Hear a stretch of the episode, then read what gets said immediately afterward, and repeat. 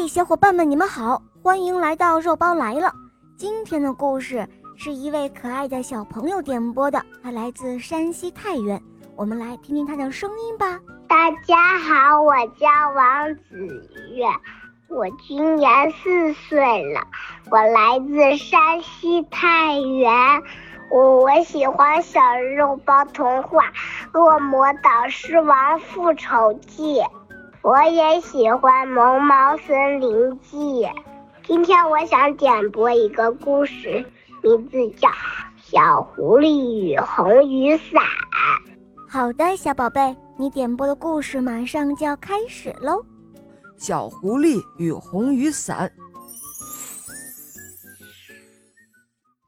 哗啦啦，哗啦啦，乌云出来洒水了。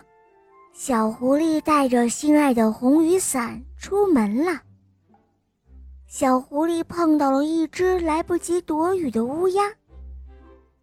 小狐狸很想帮助乌鸦，可是，快走开！你们狐狸骗过我们乌鸦的肉，真的是太坏了！哼，快快离我远一些，狡猾的狐狸！乌鸦生气地说。于是，小狐狸伤心地离开了乌鸦。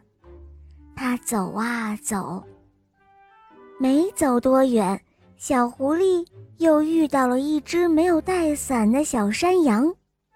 小狐狸赶紧上前，它想用心爱的红雨伞帮助小山羊躲雨。咩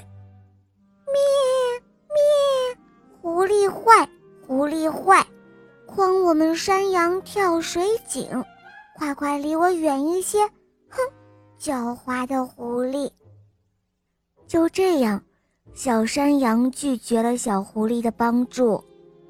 这时候的小狐狸好伤心啊，他觉得雨越下越大了。他走啊走，突然间，小狐狸听到了一声惊呼。他顺着声音回头一看，原来是顽劣的猴子抢走了山羊爷爷的手提包。小动物们都被吓坏了，飞的飞，跑的跑。小狐狸看着心爱的红雨伞，他想到了一个好主意。很快，顽劣的猴子骑着自行车经过小狐狸的身边。小狐狸赶紧上前，伸出了收好的红雨伞。只听啪嗒，小狐狸把红雨伞插进了车轮里。只见砰的一下，骑车的猴子摔了一个大跟头。这时候，山羊爷爷终于赶上来了。小狐狸。赶紧上前把山羊爷爷的手提包还了回去。